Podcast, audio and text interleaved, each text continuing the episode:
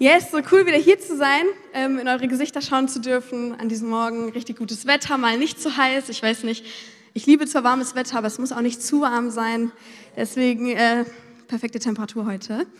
Darf ich einmal fragen, wer war bei den zehn Tagen des Gebets bisher schon mal da? Richtig gut. Ja, online zählt auch, aber vor Ort? Ja, sehr stark. Wer war dreimal da? Irgendwo in Oberbarm, Solingen, sonst wo? War irgendwer fünfmal da? Wow, okay, ich, ich, kann mich da schon nicht melden, ich war auf jeden Fall einmal nicht da. Ähm, richtig stark, ich kann euch nur ermutigen, diese Zeit ist so gut. Ähm, ihr geht voll mit einem Segen da raus und dürft andere Menschen segnen. Das heißt, ähm, wir sind ja noch nicht am Ende der zehn Tage des Gebets, sondern morgen be äh, beginnen die bei uns. Wir dürfen Gastgeber sein als Elberfeld ähm, in der Büroetage. Das heißt, auch wenn ihr nicht Frühaufsteher seid, 6 Uhr morgens ist zwar eine richtig frühe Zeit, aber ein guter Zeitpunkt, in den Tag zu starten mit Gebet. Yes. Wir befinden uns in den zehn Tagen des Gebets und deswegen auch in einer Predigtreihe zum Gebet. Und heute ist Teil zwei.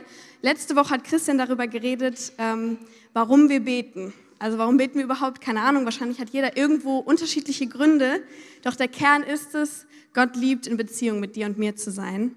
Gott liebt es, in Beziehung mit dir und mir zu sein. Und Beziehung heißt nicht, okay, ich weiß, dass da Gott ist und Punkt. Wir wissen, dass wir existieren. Beziehung heißt Kommunikation mit einer anderen Person. Das heißt, wenn ich jetzt zum Beispiel mit meinem Ehemann nicht reden würde eine Woche lang, weiß ich nicht, das ist nicht Beziehung leben. Und Gebet ist nichts anderes, als mit Gott zu reden. Er liebt es, wenn wir ehrlich vor ihn kommen und Gott will uns nahe sein. Ich weiß nicht, das ist das sagt man so, Gott will dir nahe sein, aber es ist richtig crazy, wenn du dir vorstellst, Gott, der höchste Gott, will dir persönlich nahe sein und Beziehung mit dir leben. Und aus diesem Grund wollen wir Gebet ähm, leben und beten. Yes, Gebet ist also Beziehung leben. Und heute geht es darum, wie. Wie wird das Gebet ein fester Bestandteil deines Alltags? Ich weiß nicht, wahrscheinlich haben wir hier richtige Prayer Warriors, die jeden Tag eine Stunde morgens beten. Ich gehöre leider noch nicht dazu. Ähm, muss ich auch nicht von heute auf morgen. Trotzdem geht es heute darum, was ist dein nächster Schritt? Wie könntest du Gebet in deinem Alltag integrieren? Und wir starten direkt mit einer Bibelstelle in Epheser 6, Vers 17 bis 18. Und nehmt auch den Helm des Heils und das Schwert des Geistes, welches das Wort Gottes ist, indem ihr zu jeder Zeit betet mit allem Gebet und Flehen im Geist und wacht zu diesem Zweck in aller Ausdauer und Fürbitte für alle Heiligen. In Vers 18 steht, Gebet ist etwas, was wir tun sollen. Alle Zeit, darauf werde ich gleich noch eingehen. Ähm, aber wie können wir das tun? Durch Gewohnheiten. Und lass mich da kurz einmal reingehen. Ich weiß nicht, was für Gewohnheiten du hast, aber Gewohnheiten bestimmen dein Ziel, das dahin, wo du gehst. Wenn du ein Ziel hast, keine Ahnung, Sportler zu werden, dann werden dich nur gute Gewohnheiten in Richtung Sport dahin führen, wo du möchtest. Das heißt, da bringt es nichts, du sagst, okay, mein Ziel ist es, ein guter Sportler zu werden, aber ich bin eine Couch Potato, ich schlafe 15 Stunden am Tag, keine Ahnung, wer das überhaupt tut, aber ähm, und esse nur Fast Food und äh, schlafe, geh nicht raus. Wenn du gute Gewohnheiten etablierst, dann wirst du an das Ziel kommen, was du möchtest. Das heißt, wenn du guter Sportler werden willst, vermutlich gehört Training dazu, ähm, nicht zu viel Schlaf, nicht zu wenig Schlaf, genügend trinken, gute Essensgewohnheiten. Und das Gleiche ist es mit der Beziehung zu Gott. Wenn du eine Beziehung mit Gott vertiefen möchtest, dann geht es darum, dass du Gewohnheiten etablierst, die genau dieses Ziel verfolgen. Weil du kannst nicht sagen, okay, ich will auf jeden Fall eine tiefe Beziehung zu Gott haben, und dann nie mit ihm reden und keine, äh, keine Gewohnheiten etabliert haben. Unser Ziel als Christen ist es nämlich, Gott näher kennenzulernen, in Beziehung mit ihm zu leben und ein Leben zu führen, was ihm Ehre bereitet.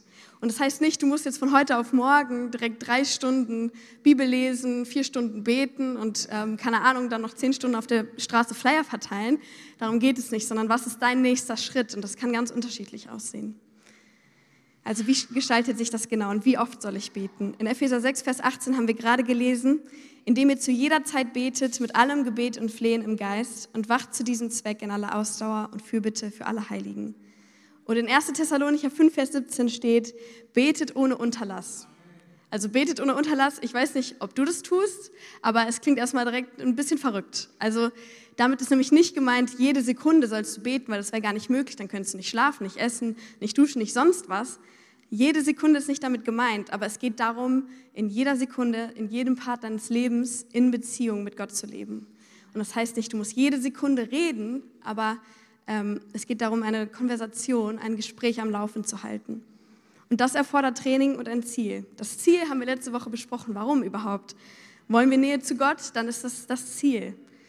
Ähm, und das Training sind Gewohnheiten, darum geht es heute.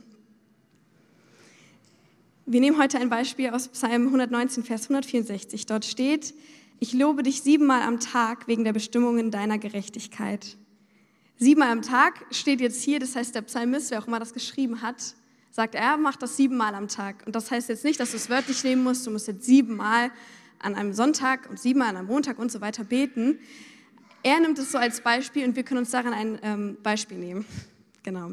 Also setze dir feste Zeiten am Tag, zu denen du betest. Und diese siebenmal sind zwar nicht wörtlich gesetzt, weil darum geht es nicht. Ähm, trotzdem gehen wir heute einen Ablauf quasi durch, wie wir sieben Facetten von Gebet einbringen könnten in unseren Tag. Und vielleicht nimmst du dir davon eins oder zwei Beispiele mit rein, die du ähm, neu für dich entdecken kannst. Also ein praktischer Plan für deinen Plan, wie du Gebet integrieren kannst.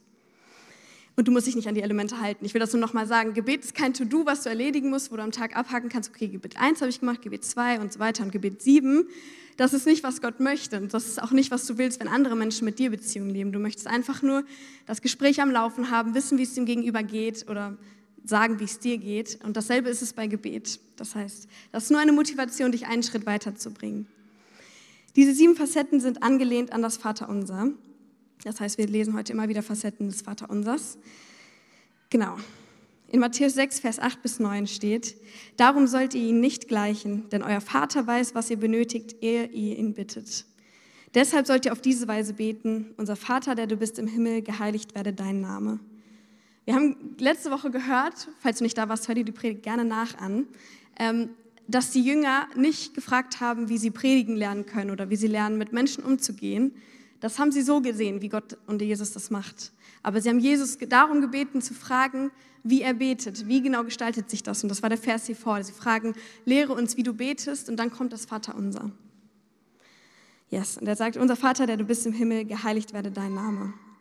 Das heißt, starte den Tag mit Dankbarkeit und indem du Gott adressierst. Also er sagt hier einmal, unser Vater, der du bist im Himmel, sag, zu wem du betest. Also wenn du mit jemandem redest, ich, wenn ich zum Beispiel zu Sambo Hallo sage, sage ich ja nicht, Chiara, wie geht's dir? Weil ich das von Sambo möchte, dann sage ich Sambo, wie geht's dir? Oder Sambo, das und das. Yes. 1. Thessalonicher 5, Vers 18. Heute sind sehr viele Bibelstellen, aber lest mit, das ist richtig gut. Seid in allem dankbar, denn das ist der Wille Gottes in Christus Jesus für euch. Seid in allem dankbar, denn das ist der Wille Gottes in Christus Jesus für euch.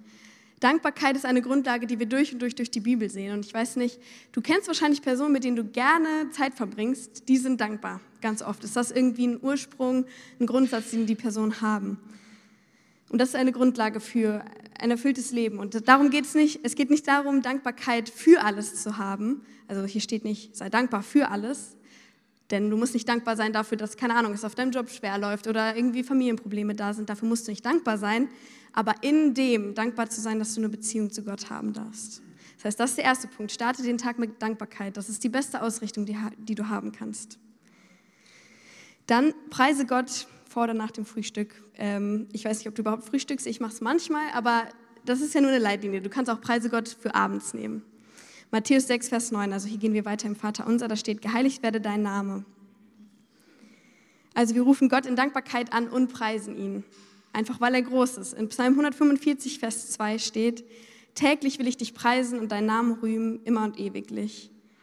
Hier ist wieder so dieses immer und ewiglich, dabei geht es nicht um jede Sekunde, sondern es geht um die Grundeinstellung, die wir haben. Will ich Gott loben, will ich Gott dankbar sein? Gott verdient alle Ehre. Er ist heilig, wunderschön, neben ihm verblasst alles andere. Und ich weiß nicht, es, es klingt jetzt so, ja, das habe ich schon gehört, klar, Gott ist groß.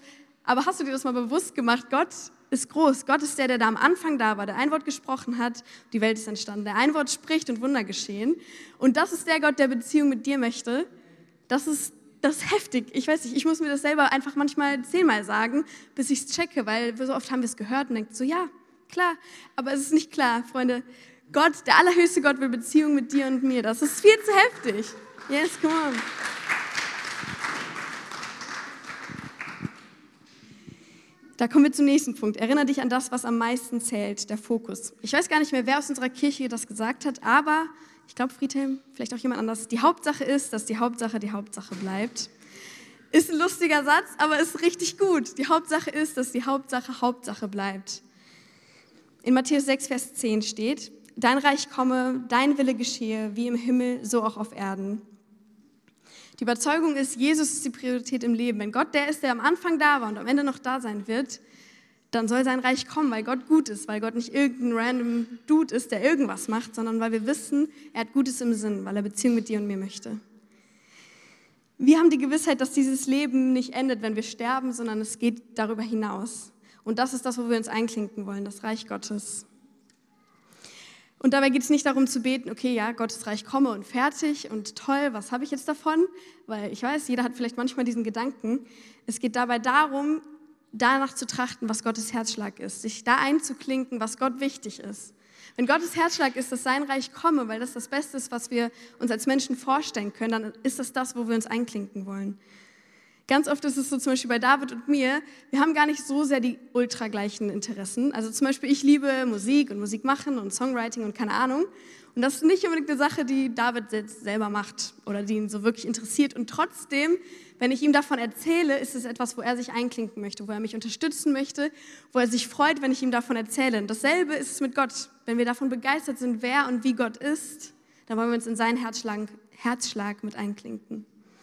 In Matthäus 6, Vers 33 steht es auch wie folgt.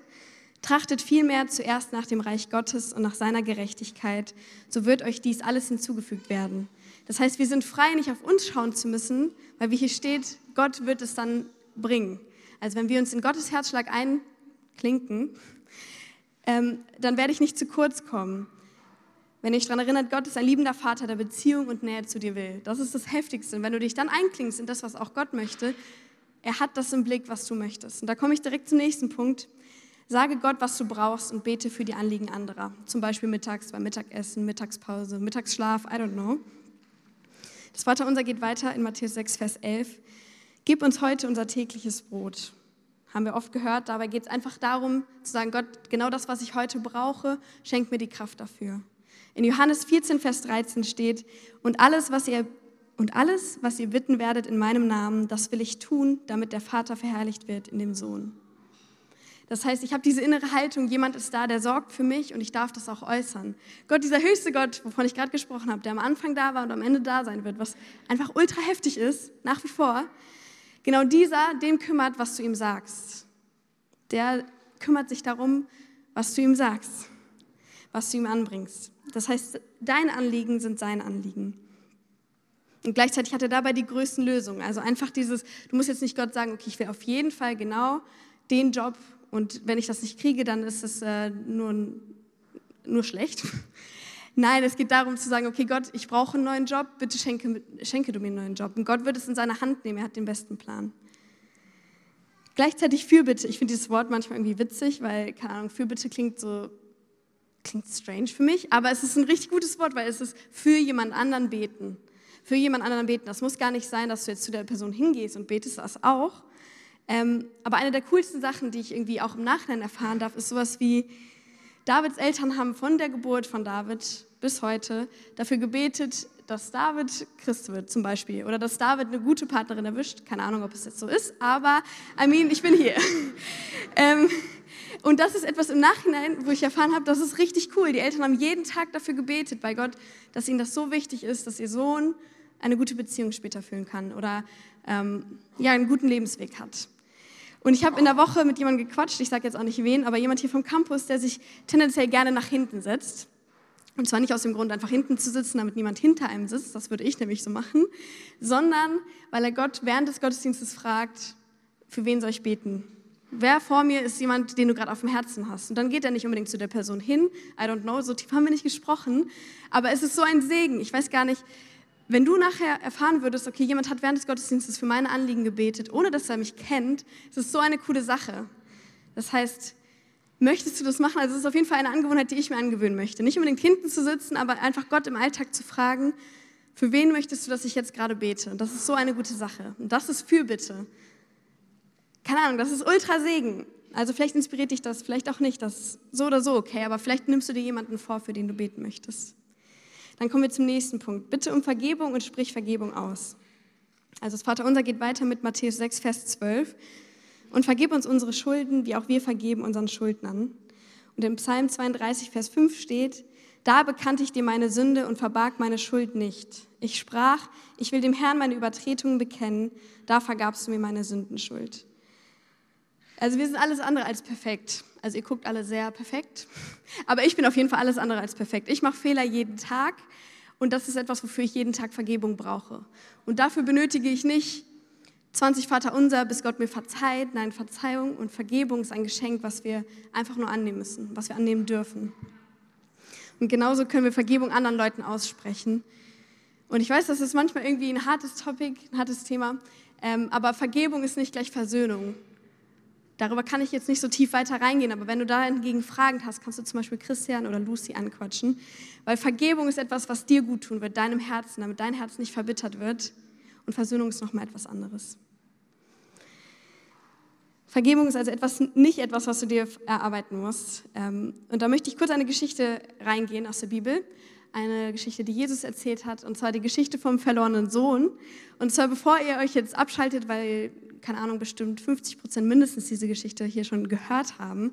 Es ist eine so gute Geschichte. Und ich werde sie ein bisschen übertragen auf heute, dass wir uns sie ein bisschen bildlich vorstellen können.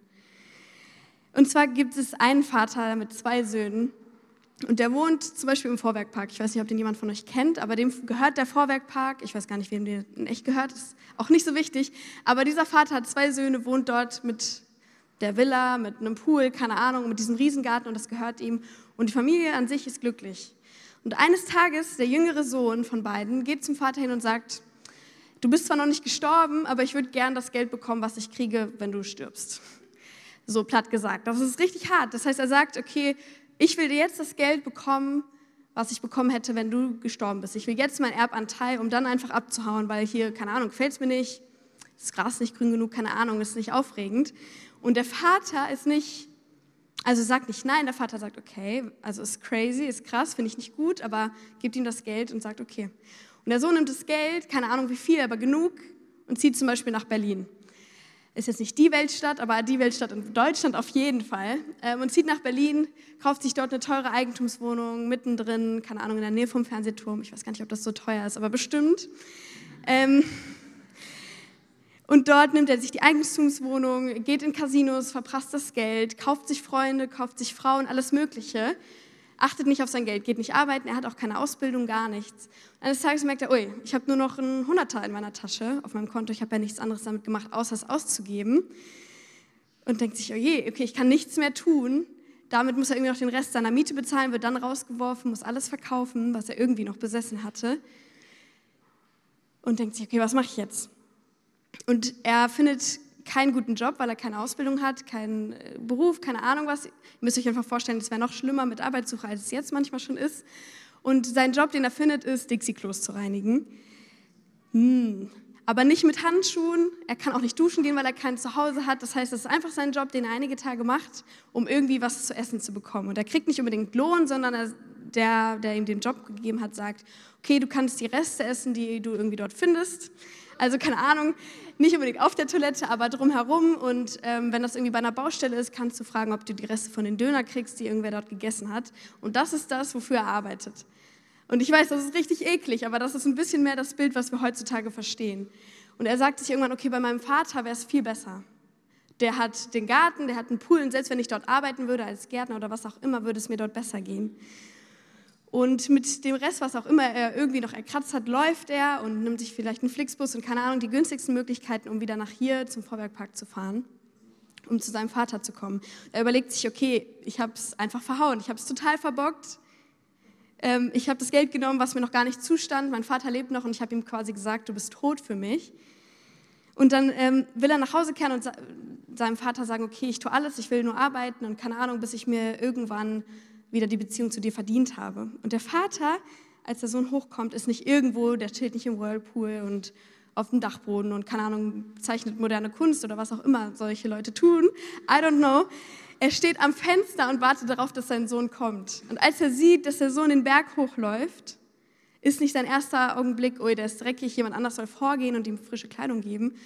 Er rennt raus, er nimmt die Tür, reißt sie auf und läuft seinem Sohn entgegen. Der vom Dixie-Klo säubern kommt, nicht duschen konnte. Also ihr könnt euch vorstellen, diese, dieser Sohn sah nicht gut aus, roch auch nicht gut. Ähm, und der Vater nimmt ihn in den Arm. Er sagt gar nicht, er hört gar nicht zu, was der Sohn sagt, von, dass er arbeiten will und keine Ahnung, sich entschuldigen will. Das Erste, was der Vater sagt und macht, er nimmt ihn in den Arm, sagt, wir ziehen dir frische Sachen an, geh duschen und wir feiern ein Fest für dich. Und das ist, also das ist crazy. Niemand von uns würde das wahrscheinlich tun. Vielleicht schon. Ich bin keine Mutter, deswegen kann ich da noch nicht so sehr das nachvollziehen. Vielleicht du als äh, Mutter oder Vater. Trotzdem ist es so eine krasse Sache. Er sagt nicht, okay, keine Ahnung, ich will ein bisschen was von meinem Geld sehen oder was hast du gemacht. Er fragt nicht nach, wo das Geld hin ist. Er sagt einfach nur, komm rein, mach dich frisch und wir feiern jetzt ein Fest, dass du wieder zu Hause bist. Und genau dasselbe hat Gott für dich, jeden Tag.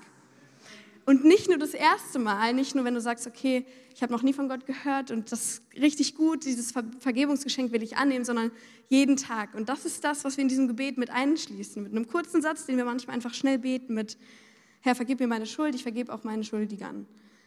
Damit sagen wir aus, hey Gott, ich habe es wieder verbockt und was auch immer jetzt gerade an Dixie-Klo-Resten oder sonst was an mir hängt, Gott umarmt dich, nimmt es weg und vergibt es mit einem Schlag. Du musst nichts tun. Und das ist das, was wir mit diesem Gebet mit einschließen dürfen. Das heißt, Gott liebt dich und er verzeiht dir gerne. Als vorletzten Punkt, bitte Gott um Hilfe, weise Entscheidungen zu treffen. Zum Beispiel nachmittags, nach der Arbeit, auf dem Weg nach Hause, wie auch immer. Matthäus 6, Vers 13a. Und führe uns nicht in Versuchung, sondern errette uns von dem Bösen. Also meine Haltung ist, ich will in völliger Abhängigkeit zu ihm leben. Aus meiner Kraft schaffe ich es nicht. Also ich bin jetzt gerade so begeistert von Gebet, weil ich es ganz frisch für mich entdeckt habe. Ich weiß nicht, ich will jetzt nicht so fromm klingen und sagen, ich habe immer meine stille Zeit gemacht, weil es stimmt einfach nicht. Aber ich habe jetzt etwas entdeckt, was für mich richtig gut funktioniert. Und deswegen bin ich so begeistert, weil Gebet ist Kommunikation zu Gott nach wie vor crazy. Der, der am Anfang und am Ende war. Der Gott will Beziehung mit dir, warum, warum reden wir nicht mit ihm? Keine Ahnung, vielleicht tust du es auch schon und bist super heilig, drei Stunden am Tag Gebet. Ist auch egal, trotzdem, Gott will diese Beziehung mit dir. Und ich habe jetzt gemacht, dass ich jeden Morgen darum bete, dass Gott mir die Kraft schenkt für den Tag, die ich brauche. Dass er mir die Worte schenkt, die ich brauche für den Tag. Nicht für den nächsten Tag, nicht für die Woche. Auch gut, kann man mal machen. Aber ich weiß, dass wenn ich jeden Morgen das einmal bete, Gott, keine Ahnung, was auf mich zukommt, bitte schenk mir genau die Kraft, die ich heute brauche. Und lass mich Leute ermutigen, die das genau heute brauchen.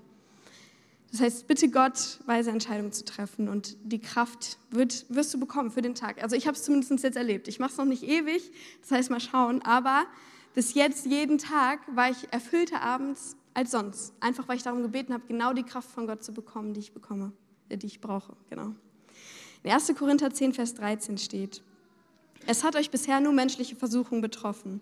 Gott aber ist treu, er wird euch nicht, er wird nicht zulassen, dass ihr über eure Vermögen versucht werdet sondern er wird zugleich mit der Versuchung euch den Ausgang schaffen, sodass ihr sie ertragen könnt.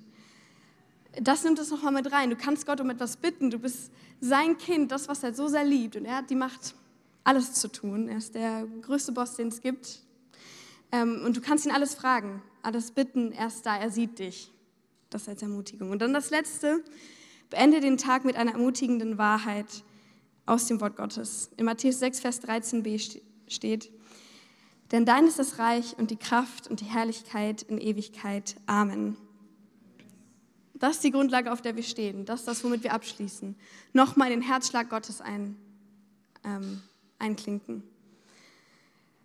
Das ist so gut. Was kann passieren, wenn wir diese Gewohnheiten im Tag etablieren? Und wie gesagt, ich sage nicht, du musst siebenmal am Tag genau das beten. Preisen, danken, Vergebung aussprechen, äh, Fürbitte für sich selbst, ähm, weise Entscheidungen und ermutigende Wahrheit. Das sind alles gute Punkte und ich hoffe, das hat dir ein bisschen gezeigt, welche verschiedenen Facetten Gebet haben kann. Und die Band kann schon mal nach vorne kommen. ähm, und vielleicht nimmst du dir einen Punkt. Ich zum Beispiel habe jetzt gemerkt, okay, ich finde es so cool, Fürbitte. Früher fand ich das ein bisschen langweilig. Ich weiß nicht, ich bin christlich aufgewachsen und war immer so, okay, jetzt müssen wir beten. Und nein, jetzt beten wir auch noch laut. Jetzt muss ich auch noch laut beten für andere Menschen. Warum?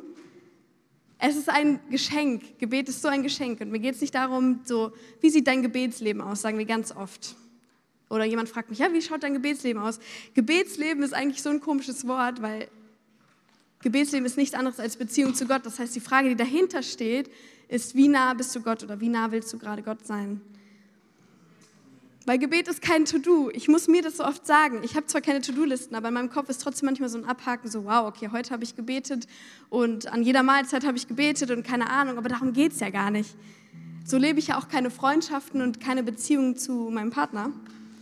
Da hake ich ja nicht am Ende des Tages ab, okay, heute habe ich siebenmal gesagt, ich liebe dich und fertig, sondern ich habe Beziehung gelebt. Und das ist das, was du darfst. Du darfst reden zu Gott, wie du möchtest, weil er ein Freund ist, weil er ein Vater ist, weil er der ist, der Beziehung mit dir möchte. und dabei keine Angst haben zu versagen. Nur noch mal das Beispiel vom verlorenen Sohn. Nicht, dass wir uns jemals so verloren unbedingt fühlen. Vielleicht denkst du, okay, ja, ich bin noch nie so weit weg gewesen von Gott, ich bin noch nie nach Berlin gezogen und habe da Geld ausgegeben oder so. Aber trotzdem gibt es einfach Dinge in unserem Leben, die uns gegebenenfalls fernhalten von Gott, die uns auch manchmal gar nicht bewusst sind. Und da geht es nicht dabei, okay, ich habe jetzt wieder versagt, Gott, jetzt was muss ich tun? Zehn Vater unser beten, drei Stunden Bibel lesen. Nein, du kannst einfach in die, Vater des, in die Arme des Vaters rennen und sagen, hey Gott, es tut mir leid. Und Gott nimmt dich in den Arm und sagt, lass uns ein Fest feiern. ihr könnt gerne einmal aufstehen.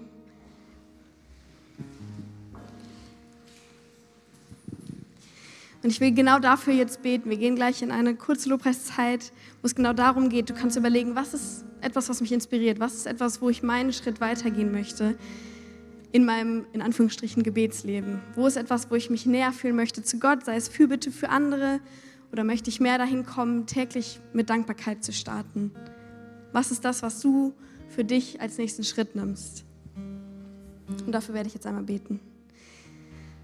Yes, danke, Vater, dass wir in deine Arme rennen dürfen, dass du der liebende Vater bist, dass du das Höchste bist das höchste Wesen, was am Anfang oder am Ende da war und was jeden Einzelnen von uns segnen möchte und was Beziehung zu jedem Einzelnen von uns sucht. Und ich danke dir, Gott, dass du jetzt in diesem Moment Menschen zeigst, wie sehr du uns liebst, wie sehr du uns Frieden schenken möchtest täglich. Und ich bitte dich, dass jetzt die Steps, die sich Leute vor, äh, vornehmen, die Schritte, die sich Menschen vornehmen, dass du dabei bist und zeigst, hey, das ist richtig cool und ich liebe das, dass ähm, du das machst. Jesus, ich danke dir, dass du das jetzt segnest, dass du jeden Einzelnen in dieser Zeit mit deinem liebenden Arm umhüllst oder mit deiner starken, kräftigen Hand. I don't know, was jetzt die Menschen brauchen, aber du bist da und du wirst das sehen, Jesus. Ich bitte dich, dass du das jetzt genau tust. Und wir wollen dich anbeten. Amen.